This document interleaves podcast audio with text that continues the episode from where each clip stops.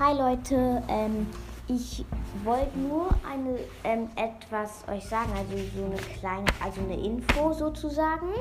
Und da ist das so, halt, ihr müsst bei Brawl Stars dann ähm, die äh, Sprache auf Französisch stellen und dann, dann heißen zum Beispiel die Brawler, irgendwie Piper zum Beispiel, heißt da Polly. Das ist richtig, keine Ahnung.